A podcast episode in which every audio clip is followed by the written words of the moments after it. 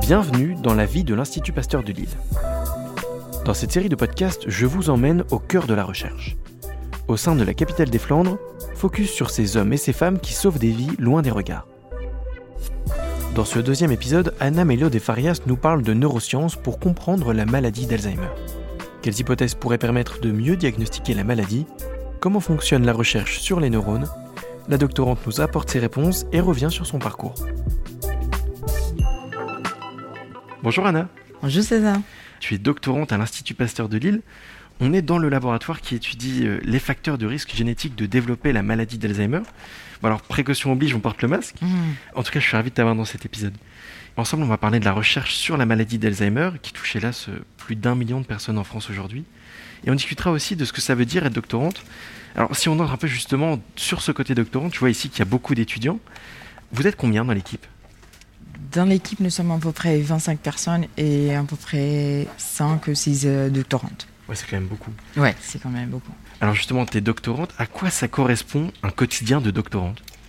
Euh, c'est plutôt la vie au labo, des lectures, euh, bibliographie, Ouais. de toutes les choses qui sortent dans le monde euh, par rapport aux sujets. On fait aussi des manips, beaucoup de manips. Parfois, la manip ne marche pas, du coup, il faut qu'on efface tous les manips. Et après, on discute avec notre équipe. On a des réunions toutes les semaines pour discuter tous les résultats qu'on a. Et après, il faut écrire une thèse à la fin de trois ans Ouais. et la soutenir euh, devant un jury pour avoir les titres de doctorat. de- dans ces cas-là, c'est un docteur en neurosciences. Docteur en neurosciences. Je vois qu'il y a beaucoup de choses ici, il y a pas mal d'équipements. Je vois qu'il y a des petites boîtes de pétri qui sont euh, sur une machine qui les tourne comme ça. Ça sert à quoi?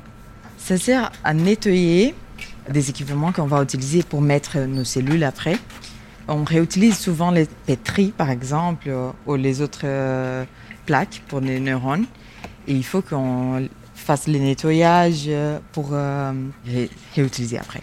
Ok, tout bêtement. Moi je pensais que c'était une petite expérience qui était faite ici, en fait c'est Ah. du nettoyage. Aussi, c'est là qu'Audrey elle fait ces moments-là, c'est des immunofluorescences, je suppose.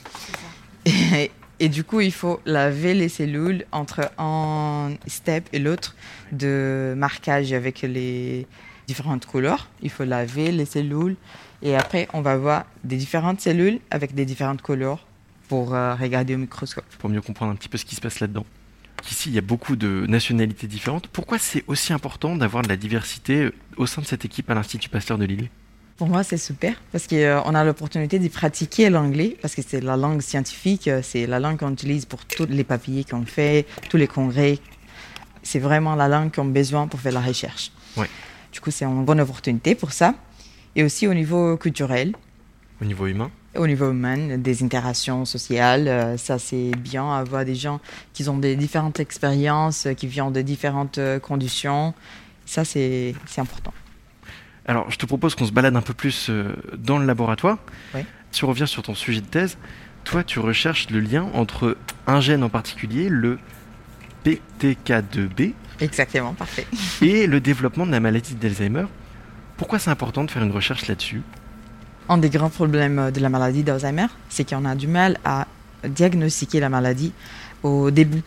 Du coup, si on trouve les liaisons génétiques entre euh, des gènes spécifiques comme les PTK2B et la maladie, ça peut nous aider beaucoup pour les diagnostics euh, précoces.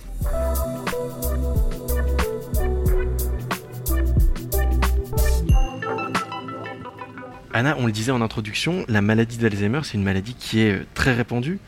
Un Français sur deux a dans son entourage une personne diagnostiquée de la maladie. Où en est la recherche sur l'Alzheimer aujourd'hui? Quels ont été les grands progrès des dernières années?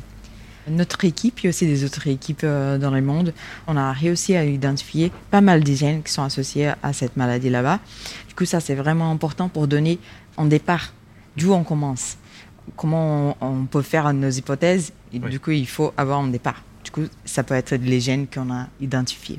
Aussi, l'année dernière, euh, c'était approuvé par l'Agence américaine des médicaments, un médicament qui c'est vraiment prometteur pour euh, les traitements des patients avec la maladie.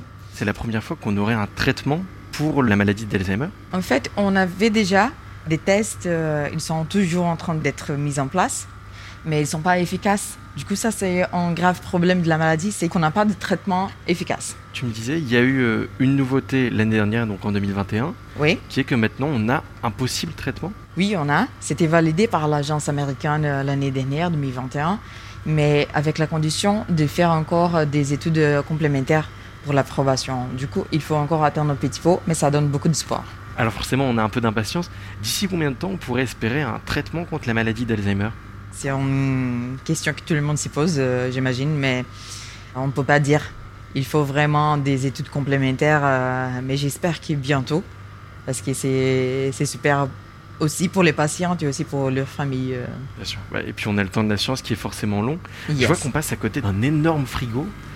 Qu'est-ce que c'est ce frigo?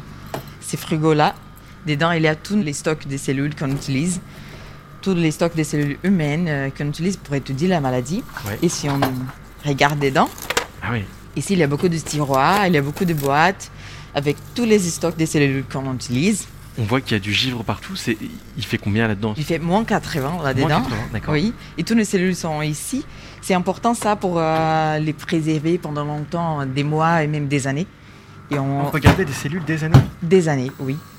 On commence par ici et après on les utilise dans les labos stériles pour euh, faire tous les manips. Justement, on arrive dans le laboratoire euh, stérile dans lequel toi tu travailles la plupart du temps. Exactement. Là, nous, on n'est pas en blouse parce qu'on reste devant, on est juste à côté. Mais pour y entrer, il faut être totalement en, en combinaison euh, spatiale. Oui, exactement. Et il faut être vraiment stérile parce que c'est la seule façon de cultiver les cellules longtemps. Parce que sinon, on peut avoir des champignons ou des infections bactériennes. Et ça va tuer toutes les cellules. Qu'est-ce qu'on fait ici dans ce laboratoire? Ici, il y a deux hôtes stériles, par exemple. On les utilise pour ouvrir les plaques qu'il y a toutes les cellules stériles dedans. Ouais. Du coup, tous les manips qu'on doit faire, il faut qu'on les fasse dans les hôtes. Ça soulève quelque chose d'intéressant, c'est que tu travailles toi sur des neurones. Comment on fait pour travailler sur des neurones? On est sur quelque chose de très vivant. Oui. Comment on fait? Ça, c'est intéressant, c'est une des questions que les gens me posent plus. En fait, on récupère les cellules de la peau, par exemple, Oui. et après, on fait une différenciation de ces cellules-là en neurones. Et c'est la seule façon de travailler avec les neurones humaines au labo. Oui, parce que quand on pense aux neurones, on pense au cerveau. On imagine euh, de travailler avec un gros cerveau plein de matière grise. Et non, en fait, au final, on, on récupère des toutes petites parties de peau.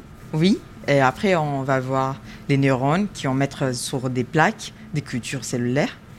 Et ça, on change les milieux tous les jours et on cultive pendant les semaines, les mois. Et après, on fait les tests spécifiques qu'on veut.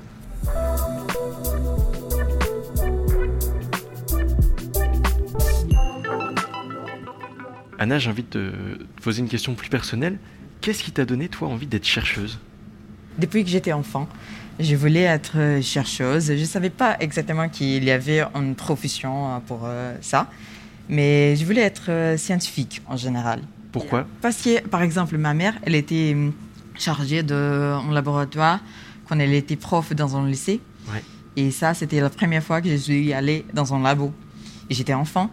Du coup, depuis ça, j'ai l'envie d'être chercheuse, de contribuer pour euh, trouver des solutions pour les maladies et pour sauver des vies. Et aussi, c'est parce que c'est un métier qui, euh, c'est pas toujours la même chose.